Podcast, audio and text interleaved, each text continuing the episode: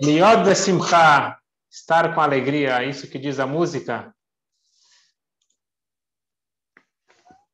Sejam todos bem-vindos. Eu recebi um feedback bastante curioso.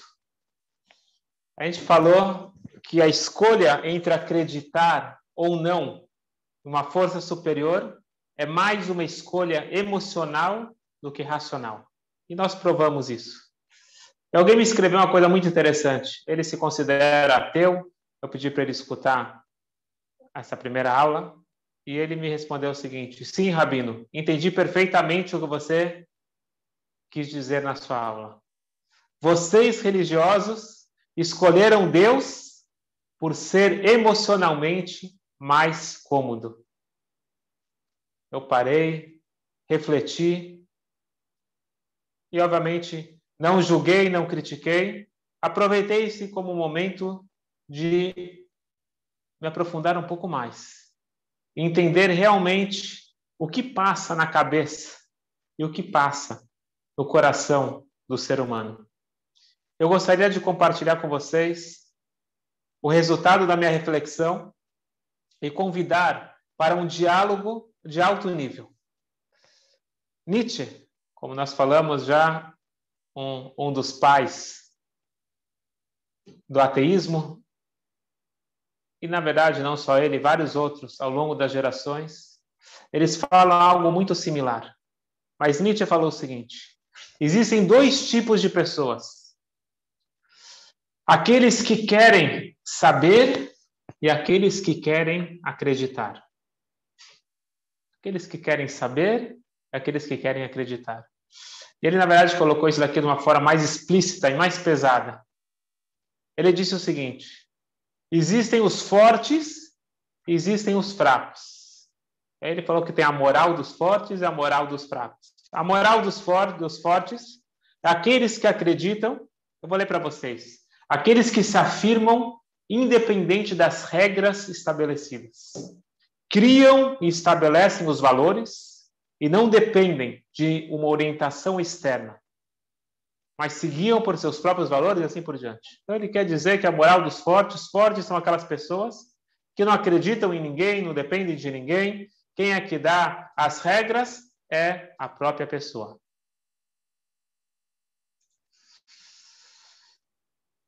Qual a moral dos fracos, diz Nietzsche? Aqueles que se submetem facilmente a uma regra estabelecida, que não criam nem modificam, pois não se sentem capazes de transformar algo, portanto apenas aceitam e seguem ordens.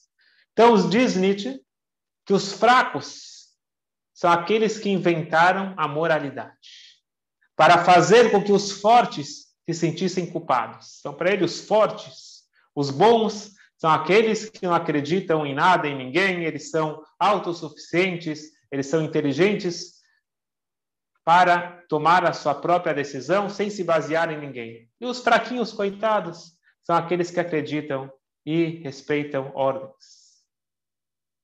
Quem são os fracos, de acordo com Nietzsche? Chuta, chuta sobre quem ele está falando. Nós. O povo judeu foram eles, foi o povo judeu que inventou regras, a lei, a moral, a ética. A gente sabe que a base do Código Civil vem da Torá. Isso me lembrou uma anedota muito antiga, mas de importante reflexão. Presta atenção. Contam que há cerca de 3 mil anos, o rei Salomão ele gerou uma polêmica que isso se tornou um problema, se tornou uma confusão no mundo todo. O rei Salomão escreveu vários livros e um dos livros ele escreveu o seguinte versículo: Peti yamin lechol davar.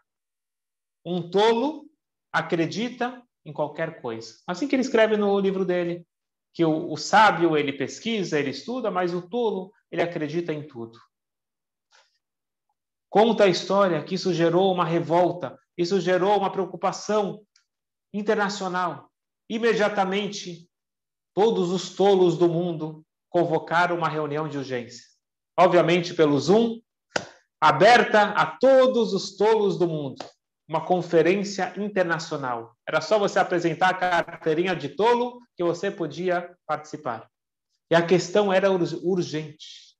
Por anos, por séculos, os tolos conseguiram guardar o segredo deles as sete chaves. E agora o rei Salomão vem e conta para todo mundo.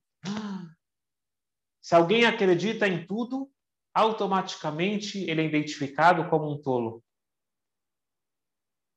E eles debateram sete dias, sete noites de conferência e finalmente eles chegaram a uma conclusão unânime.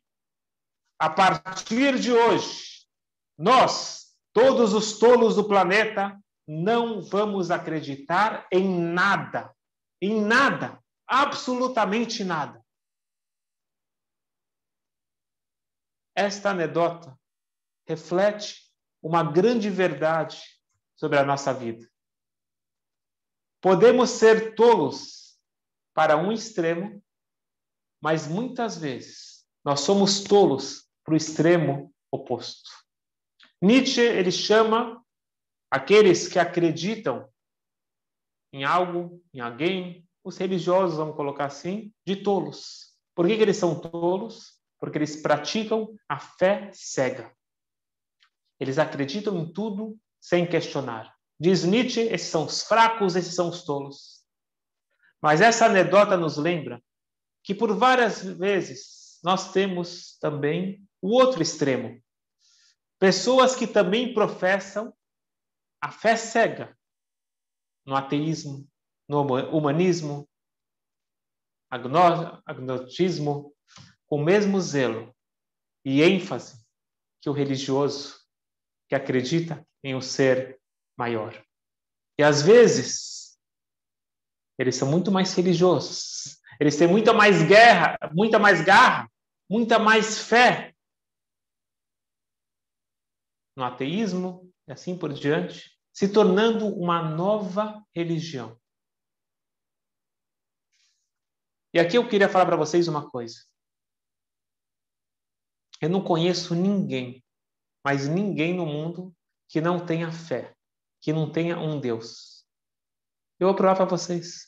Não existe uma pessoa no mundo que não tenha um Deus. A grande pergunta é: qual é o Deus? O que quer dizer Deus? Deus é aquilo que você acredita ser a maior, a maior realidade na sua vida. Então, para alguns, o Deus deles é a ciência. Algo só tem validade se for cientificamente provado. E nesse caso, se alguém acredita piamente na ciência, este é o seu Deus. O seu Deus é a ciência. E a gente sabe que acreditar na ciência pode ser tão irracional como qualquer convicção religiosa. Ciência é apenas um exemplo de um Deus muito comum. Quer ver outro Deus? O amor. O Deus do amor. Tem aqueles que acreditam paz e amor. E eles fazem aquelas declarações: o amor conquista tudo. O amor é a única coisa no mundo que vale a pena viver. Mas pelo que a experiência demonstrou, o amor não é exatamente tudo que você precisa. Esta religião continua predominando. Tudo em nome do amor. Tem outros, muito comum, que idolatram o dinheiro. Tudo tem o seu preço. E por mais que não cansem de encontrar milionários deprimidos, eles continuam tendo fé cega que a hora que eu for rico, eu vou ser feliz. Outro Deus muito popular é aquela frase que a gente escuta o pessoal martelando: acredite em você mesmo, acredite em si mesmo.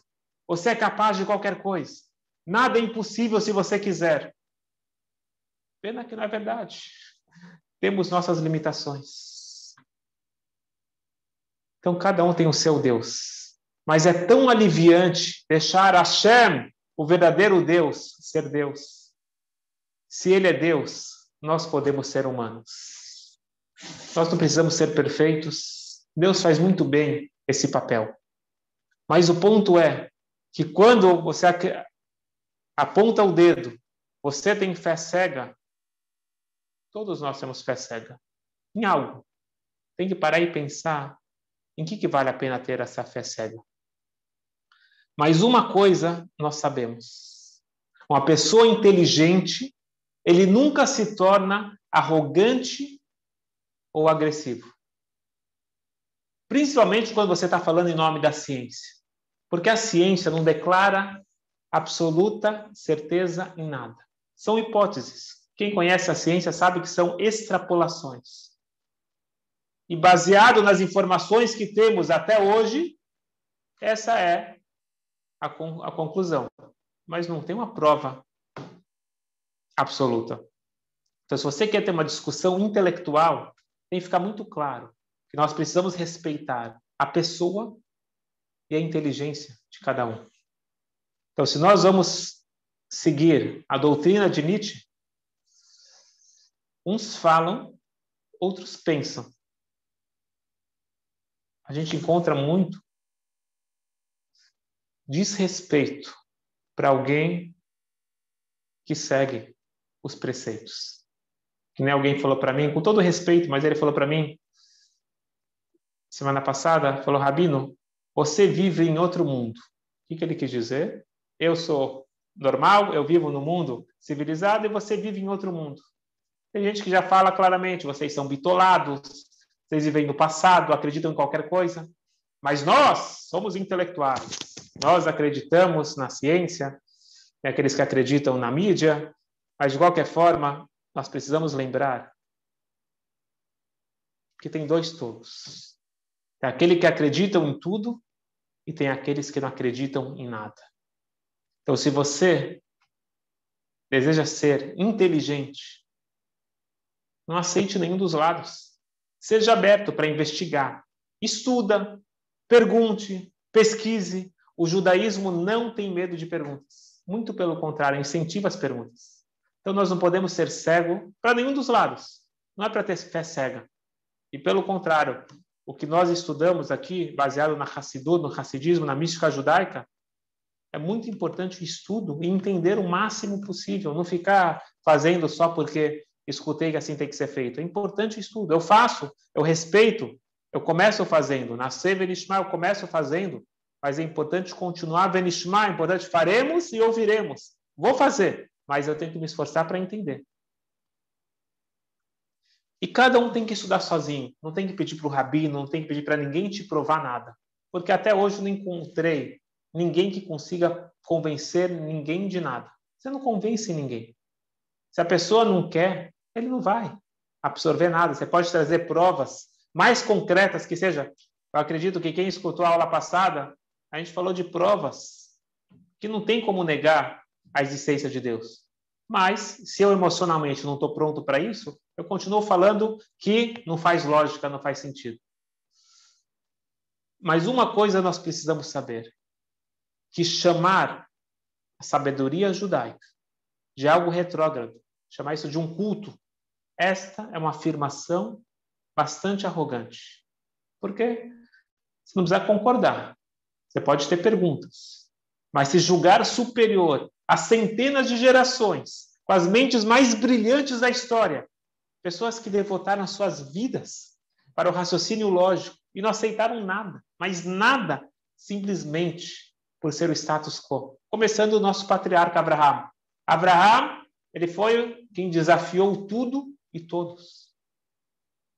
Pega nomes como Moisés, Moshe Rabbeinu, Rei Salomão, os sábios do Talmud, Rabi Akiva, Rabi Meir, Maimônides, Rashi. Então, zombar, rir alto ou silenciosamente não é o caminho lógico. E normalmente, quem goza de um, eu não gosto dessa palavra, mas quem goza de um religioso, isso indica uma dor muito profunda, uma raiva, alguma insegurança, ou apenas falta de um raciocínio lógico e honesto. E sabe o que? Só para finalizar, a pessoa tem que ser honesta. Fala. Realmente não dediquei muito tempo para pensar no assunto. Eu penso muito mais no meu Instagram do que na existência de Deus. É fato. É mais fácil falar a verdade.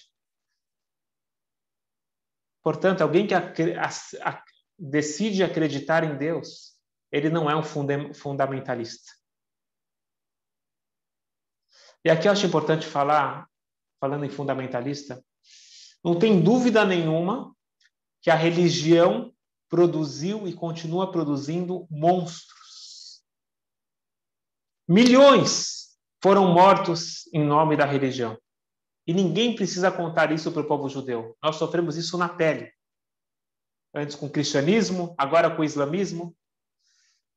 Mas a gente precisa aprender a separar as ideias das pessoas. Eu pergunto para vocês o seguinte: existem pais abusivos no mundo? Infelizmente, sim.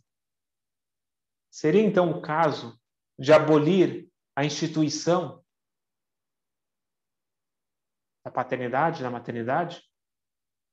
Infelizmente, tem aqueles hoje que se consideram modernos e acham que sim. Novamente, uma escolha emocional.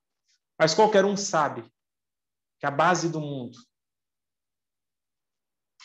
e a importância da paternidade e da maternidade, não só entre os humanos, entre os animais também, o carinho, o cuidado, o amor, etc.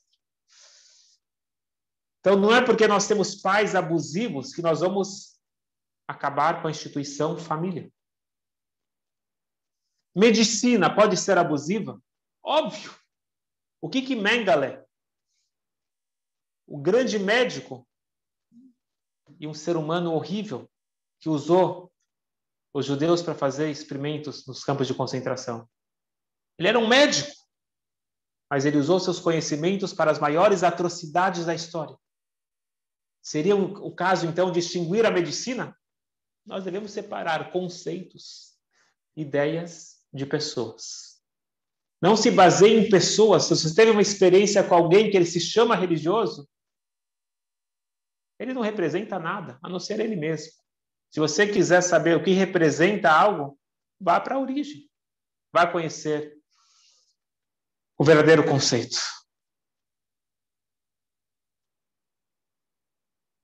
Queria compartilhar com vocês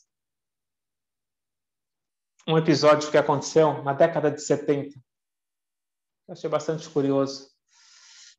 Não sei se ainda existe, mas naquela época existia um congresso mundial da liderança judaica jovem jovens judeus universitários de todos os Estados Unidos se encontravam uma vez por ano na Califórnia. E era um congresso com várias capacitações e também eles faziam questão de apresentar as diversas linhas dentro do judaísmo. Então eles traziam um representante ortodoxo, um representante conservativo, conservativo outro reform, e assim por diante. O convidado, além do rabino ortodoxo, tinha também um rabino da linha Lubavitch. Rabino Kunin foi o primeiro emissário do Rebbe para Califórnia, e ele sempre ia para esse congresso, já que ele tinha aquela barba, o chapéu, para não assustar as pessoas, então eles achavam melhor deixar ele para ser o último orador. Então todo mundo falava e ele era o último orador.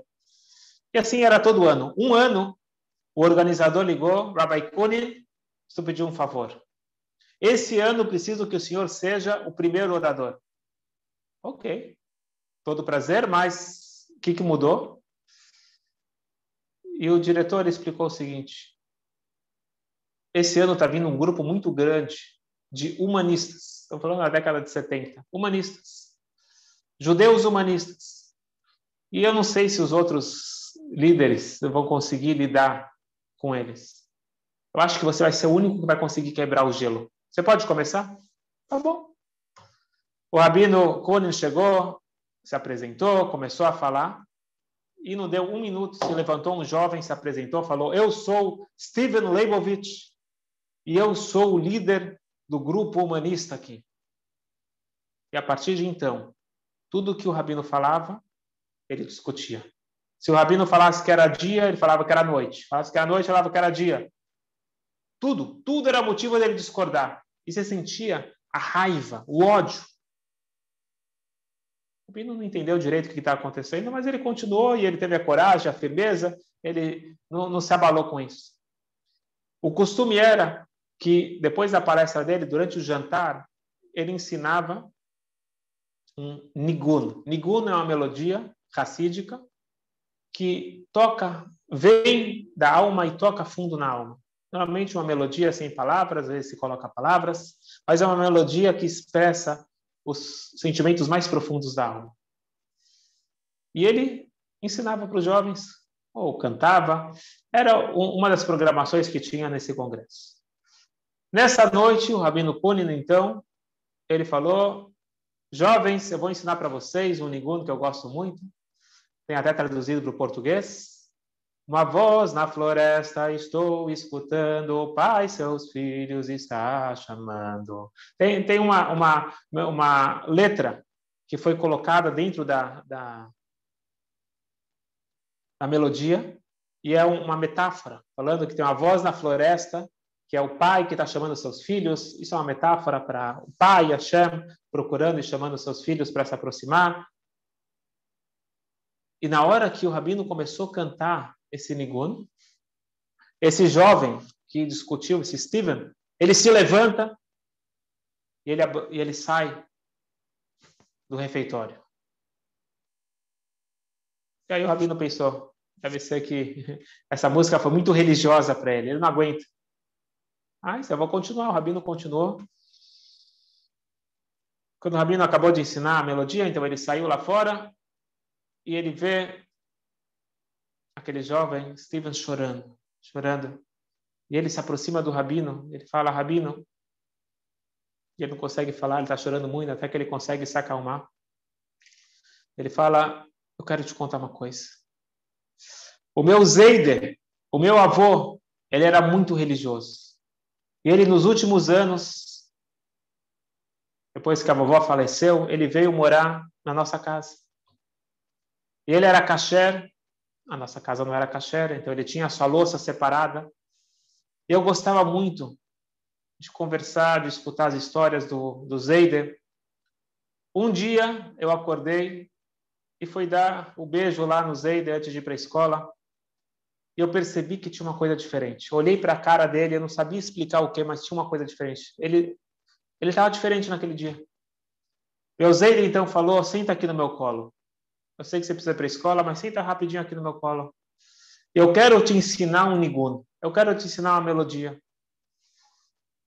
E saiba que no futuro, um dia, essa melodia vai te ajudar. E ele me ensinou uma vez, duas vezes, três vezes. E eu fui para a escola.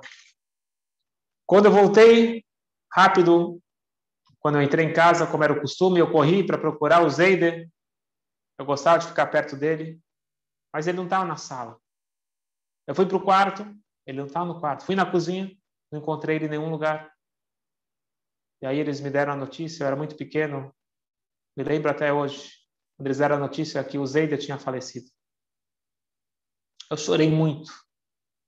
E quando eu acalmei, eu lembrei que naquela manhã Zeider estava diferente.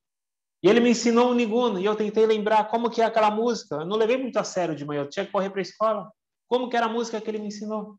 E nada. Eu corri para o rabino da cidade. Falei, rabino, me ensina a música do pai que procura os filhos. Essa melodia, a melodia Lubavitch, Rabat, aquele rabino não conhecia. Falou, desculpa, mas não sei de que música você está falando. Não, aquela música. E eu fiquei muito desapontado. Eu fui procurar um outro rabino. E toda vez que encontrava um rabino ortodoxo, eu perguntava da melodia e todo mundo falava que não conhecia. Eu fiquei com tanta raiva, mas com tanta raiva que eu não sei te explicar o que aconteceu, mas eu não consigo.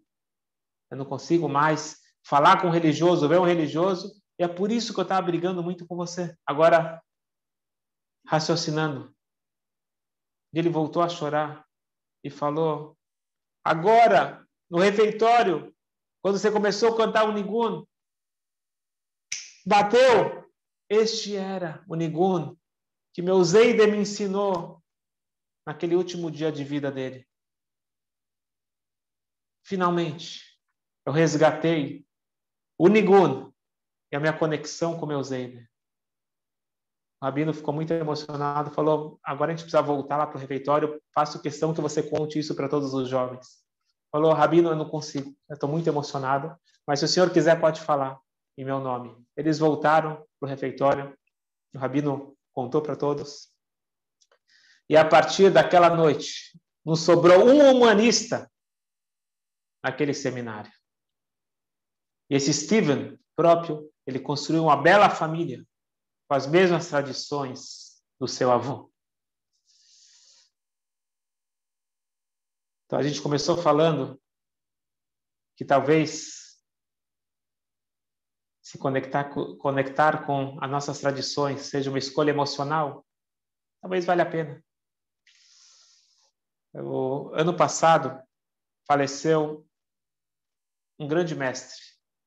Tive o mérito de estudar com ele um ano. Ele foi provavelmente o maior professor de mística judaica dos últimos tempos, Rav Yoel Kahn. Rav Yoel Kahn era aquela pessoa que decorava as sichot, os discursos do Rebbe durante horas, no Shabbat, que não podia anotar, decorava palavra a palavra para depois redigir isso. E uma vez ele perguntou para os seus alunos, ele era um filósofo, uma pessoa, uma mente incrível, uma pessoa também incrível. Lembro até hoje, faz muitos anos, mas ele dando a aula com aquela paciência, ele já com uma idade avançada, mas com toda a paciência para os jovens. E ele uma vez chegou e perguntou para os jovens: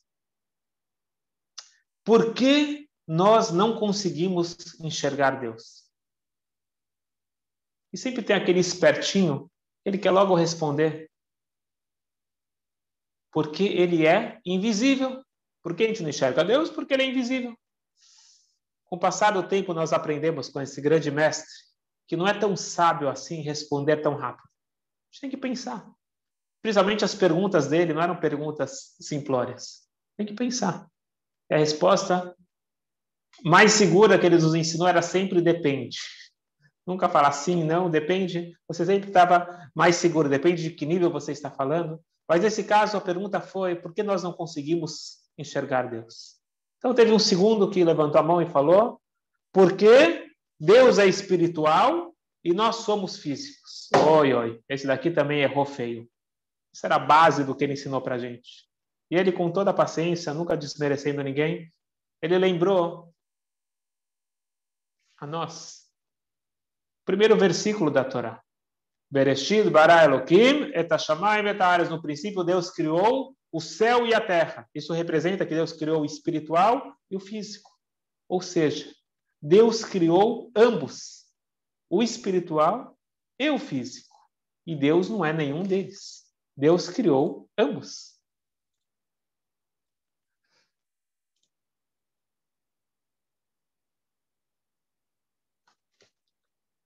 E a pergunta, na realidade, é muito boa.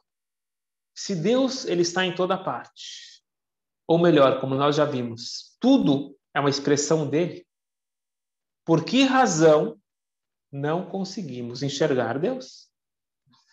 Quando todos os alunos desistiram, então Rabi Yoel, ele se inclinou para frente e disse em voz baixa: A única razão que não é possível enxergar Deus então ele sussurrou: É porque ele não quer.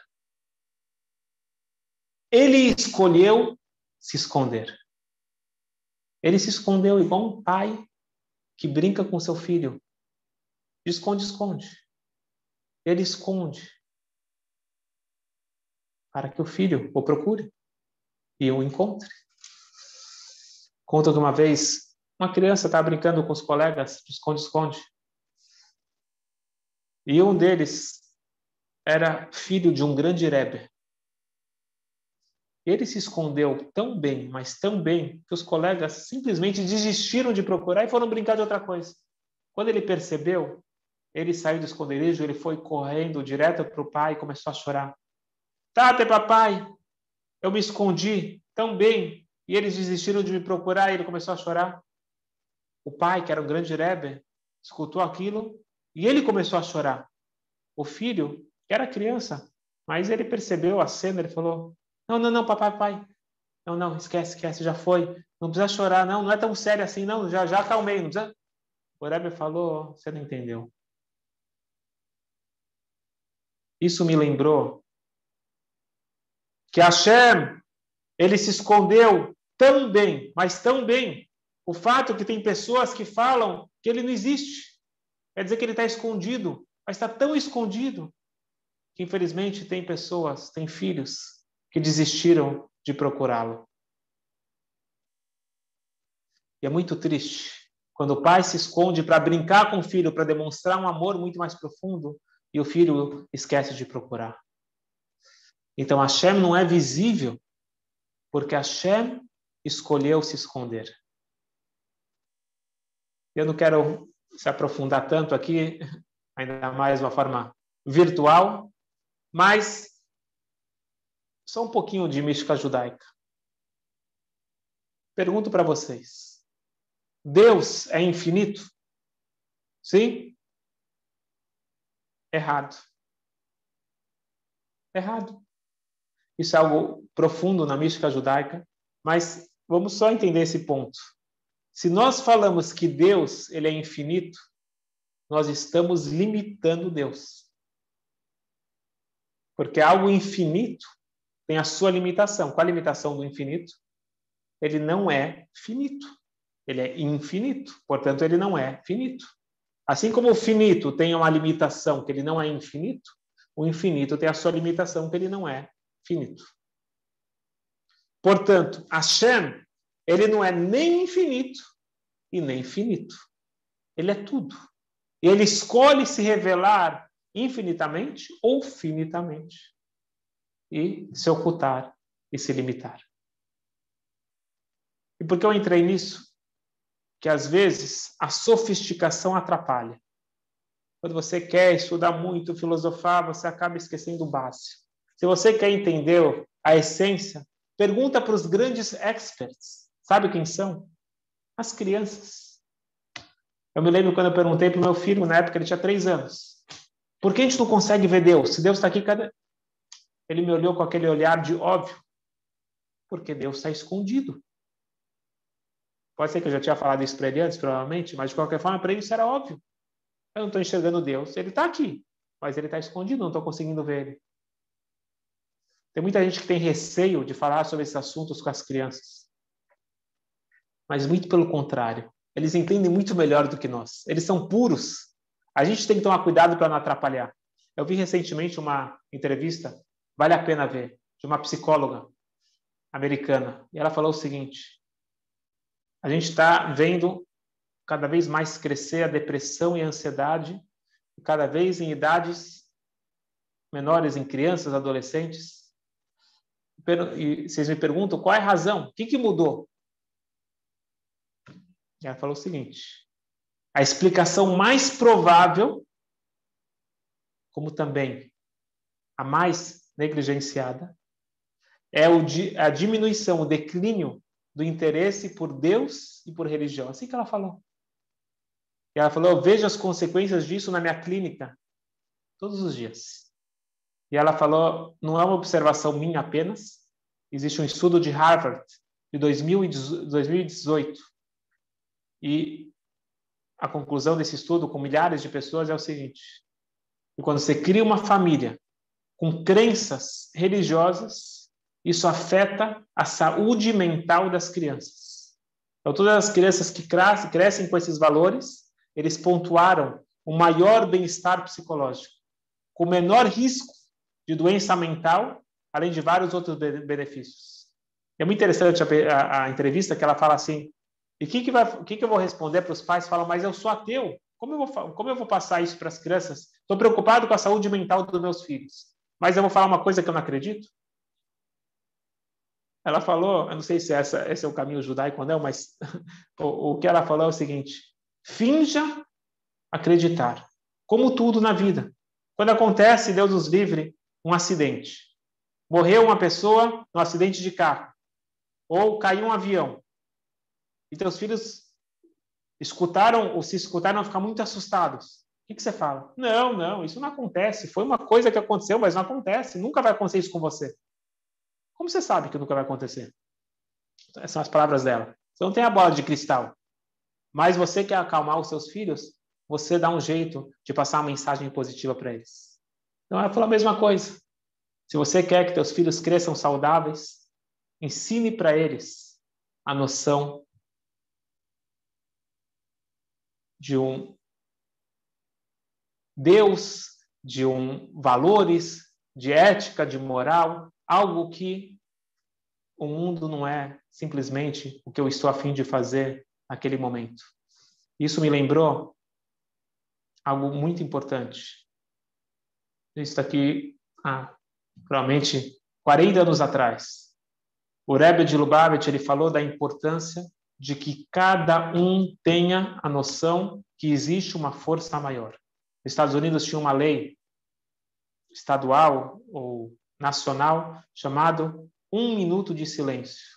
As escolas públicas, onde as aulas, antes de começar as aulas, tinha um minuto de silêncio e cada um pensava no seu Deus, na sua religião, mas pensava em algo para começar o dia.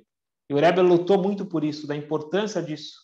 Ele explicou que se você não tem a crença em Deus, fica muito difícil você ser uma pessoa civilizada, não uma pessoa religiosa, uma pessoa civilizada. E ele falou, prevendo, profetizando, o que a gente enxerga hoje, vê isso, infelizmente, adolescentes pegando uma arma e atirando, e pessoas que tiveram uma educação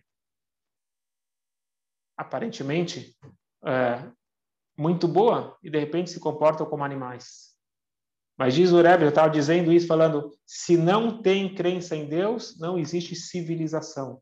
Porque se não existe a ideia que tem uma regra, que existe um juiz, que existe alguém controlando, que existe alguém governando esse mundo, então cada um faz o que bem quer e o instinto humano é bastante complicado. Então nós precisamos ter essa crença que nos guie para algo ético e moral.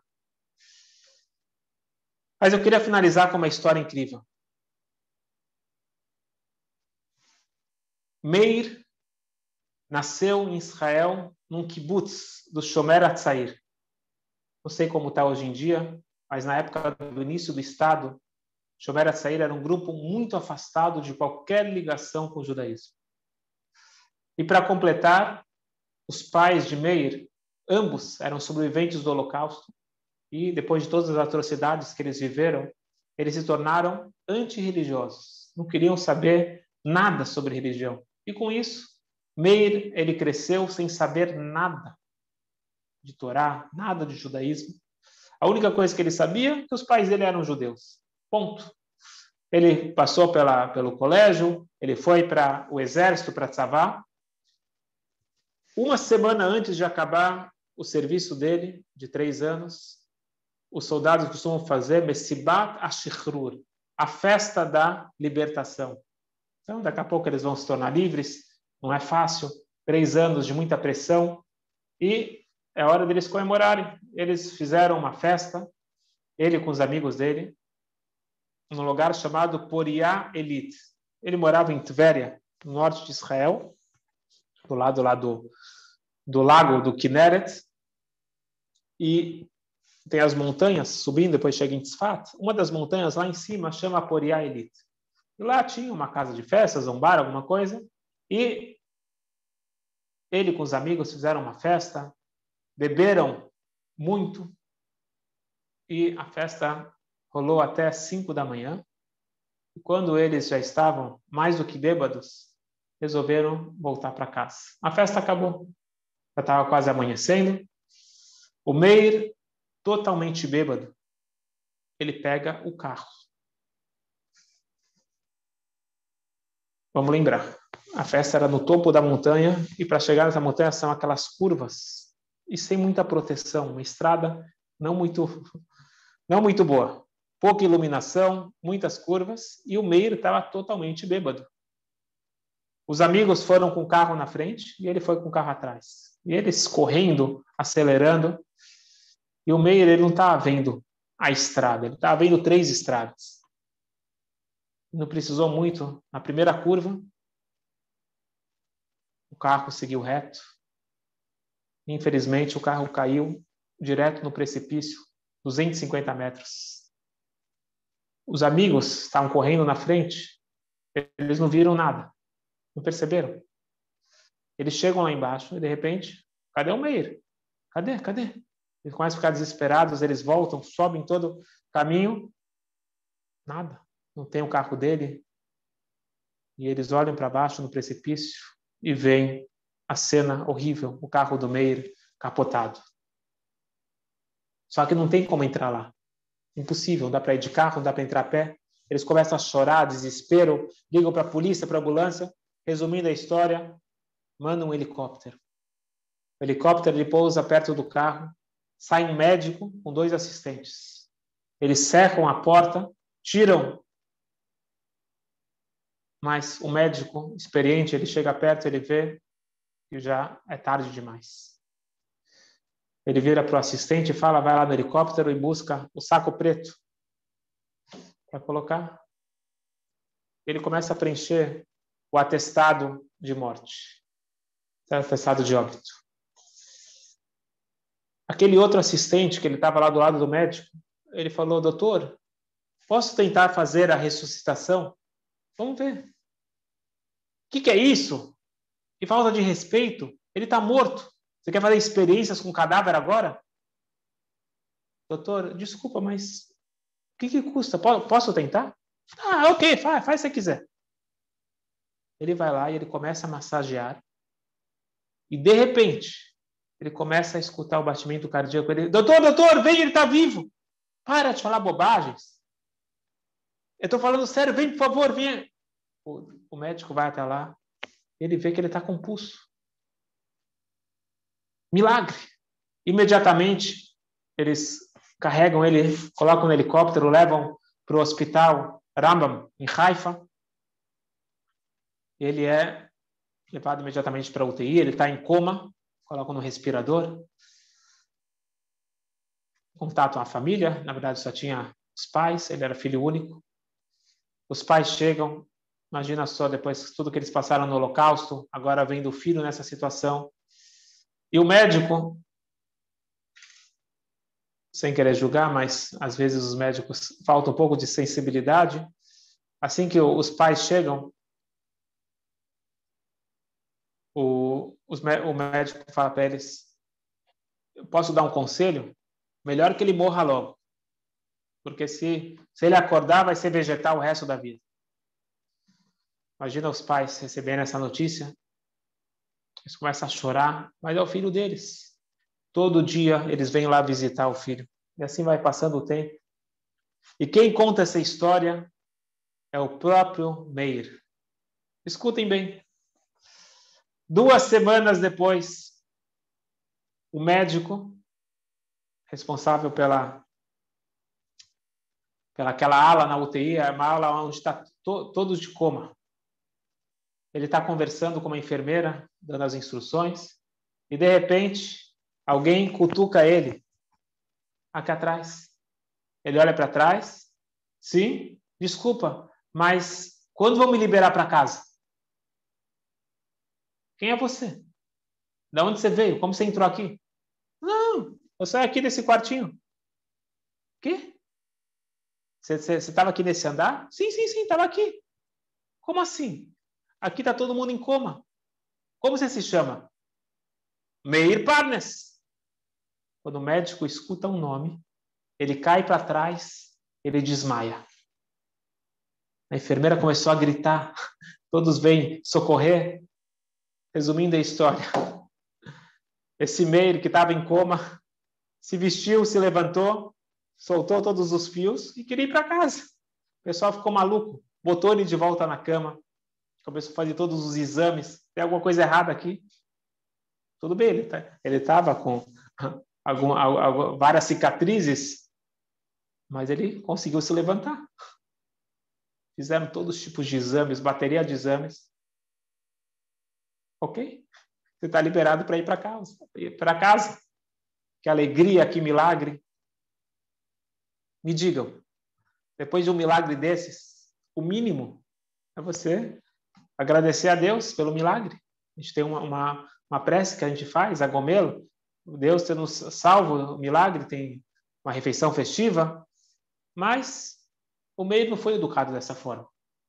E ele simplesmente continua a vida. Não precisa nem fazer terapia. Ele continua a vida. E o que, que ele fez? Ele resolveu viajar para um lugar exótico, para o Brasil, para o norte do Brasil. Eu não sei exatamente o nome da ilha, se alguém souber depois pode me contar. Mas ele conta que é uma ilha que para você chegar nessa ilha não tem como chegar é, de carro. É uma ilha que você precisa ir andando durante dois dias. Você tem estações, tem ilhas pequenas no caminho, mas para chegar nessa ilha maravilhosa, são dois dias andando no mar. Mas é um mar baixo, onde a água chega é, só os pés dentro da água, você coloca a mochila nas costas e vai andando. Só que tem um detalhe. Se começar, se aparecer uma tempestade, já era. Se a água subir, é, dizem que demora uma semana para a água baixar novamente. Então, não tem, não tem, não tem como se, se salvar. É, é um risco. As pessoas se colocam em risco. Ele foi lá, falou com os guias e o pessoal falou: ah, o mar está muito calmo, tranquilo, pode ir. Ele coloca ele e o amigo, mais um grupinho, coloca a mochila nas costas e começam a andar. Eles já andaram um dia, um dia e meio. Eles estão no meio do mar. Mar para frente, mar para trás, mar para os lados, nenhuma ilha por perto.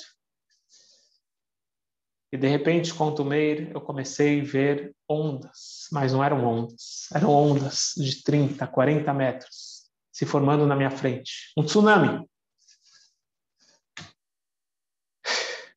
Eu entrei em desespero e ele conta: pela primeira vez na minha vida, eu levantei meus olhos para os céus e eu disse: Deus, escuta, eu não sei se você existe, mas eu escutei de um amigo falando que você existe. Escuta bem, eu estou numa situação sem saída. Eu prometo, eu prometo, eu juro, se você me salvar, eu vou virar religioso. Não passou um minuto. E, de repente, aquelas ondas começaram a se desfazer.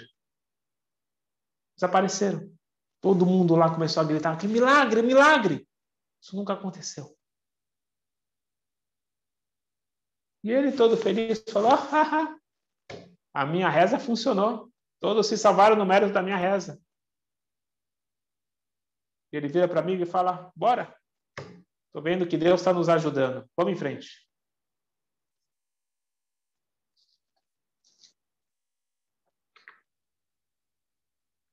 Ele acaba o passeio. Vocês acham que ele provavelmente voltou para Israel, foi para uma estivá? Mas não. Ele foi para Manhattan, foi morar em Nova York. Ele foi trabalhar com mudanças. E assim ele conta. Um dia ele está na rua ele começa a ver tudo preto, tudo preto. Ele não, não entende o que está acontecendo. Ele fala o sentimento que você tem quando você está prestes a ir embora desse mundo. Ele tenta tocar nas coisas e ele já não consegue, já não, não sente mais o mundo físico. Tudo parece ar. E ele, desesperado, ele para um táxi na rua, mas ele já não consegue mais falar com as últimas forças, ele coloca um endereço. Era o apartamento onde ele estava lá com os outros amigos israelenses. Né, em seguida, ele perde a consciência e desmaia.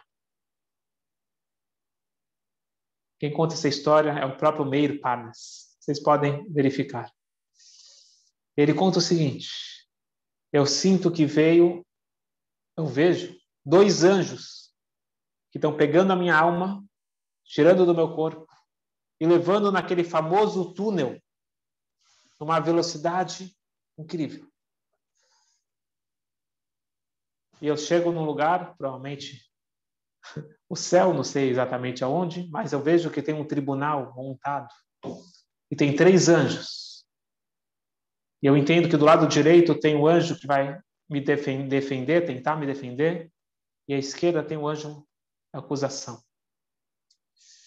Eu não entendo direito o que está acontecendo, mas eu entendo que eu não estou no mundo físico. E de repente o anjo da direita, o anjo branco, ele começa a falar bem de mim. Ele foi uma boa pessoa, ele ajudava os amigos. E eu vejo o outro lado, o anjo acusador, balançando a cabeça e pronto para discorrer tudo de errado que eu fiz na vida. E eu não sei explicar, mas eu senti a presença divina. Não tem como enxergar Deus, mesmo saindo do corpo, mas eu senti que tinha a presença divina e você não sabe a vergonha que eu senti, a dor de saber que Deus está te observando e você saber que você não correspondeu como deveria. Ele conta, a gente sabe que existe esse conceito, que é você ver um vídeo da sua vida mas é um vídeo de uma forma do metaverso, que você se sente na situação e agora está fazendo isso na frente de Deus, na frente dos anjos. A vergonha não tem como descrever. E quando eles passam pela minha ficha, meu veredito é o cafaquela. A situação não tá, a situação está preta. E, na hora que eles vão carimbar meu veredito, aparece um rabino de branco. Ele entra na sala, no, no recinto, uma barba branca bonita, uma luz brilha da sua cara e todos os juízes se levantam. O anjo da morte se afasta. Esse rabino ele diz para os juízes: Escutem bem, o Meir é o meu descendente. Deixem ele voltar para a terra. Eu garanto que ele vai entrar na linha. O anjo da morte fala: Rabino, só um minuto. Quando esse Meir estava no precipício, ele caiu na estrada em Tvéria. Ele tinha morrido. Mas você veio e rezou por ele e devolveu a alma no seu mérito. Ele mudou? Não. Ele foi para o Brasil curtir a vida. No Brasil, ele estava para morrer. Ele rezou para Deus. Deus salvou ele. Porque ele merecia? Não. Porque você interviu novamente. Ele mudou? Nada. Jurou em falso.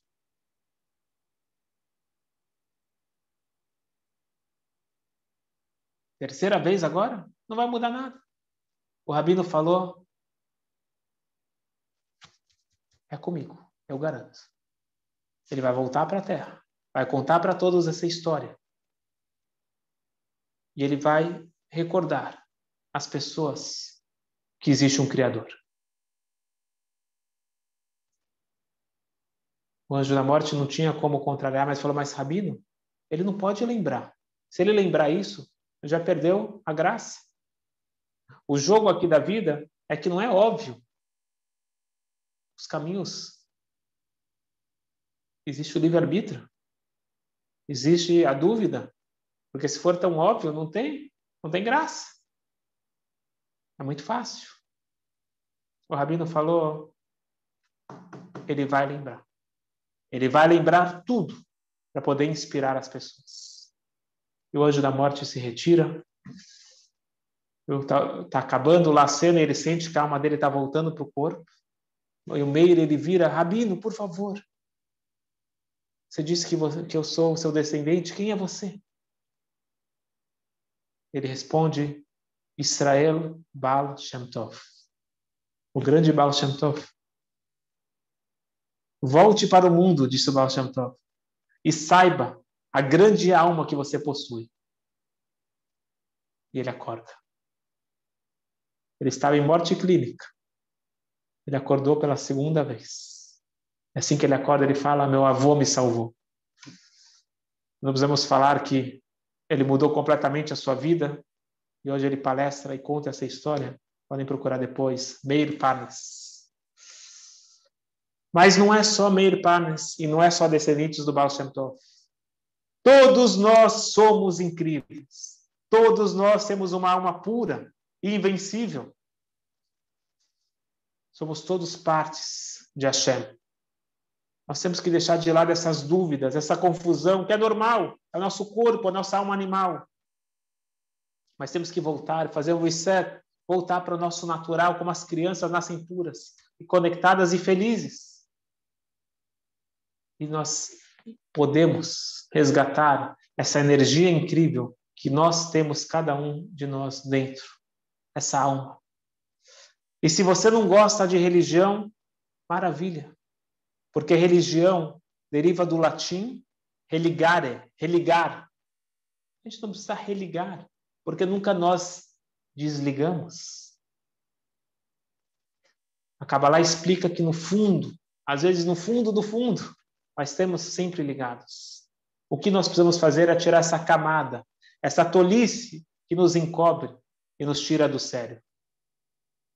Porque nós podemos e nós queremos fazer o correto, nós queremos fazer a diferença no mundo. É só deixar fluir, é só deixar essa conexão livre e não achar que para eu ser racional eu preciso colocar dúvidas em questões filosóficas. Não, nada disso. Vamos apenas nos conscientizar nosso grande potencial. Vamos estudar, vamos pesquisar, vamos aprofundar, entender a força incrível que nós temos. Mas nunca levar isso para arrogância, porque essa força incrível que nós temos é uma herança, é um presente divino, porque nós somos embaixadores nós somos representantes de Deus nesse mundo, embaixadores de paz, amor, luz. Vamos aproveitar toda essa força e colocar em prática, praticar o bem, sermos mais generosos, mais pacientes e transformar esse mundo num mundo melhor, se Deus quiser. Muito obrigado.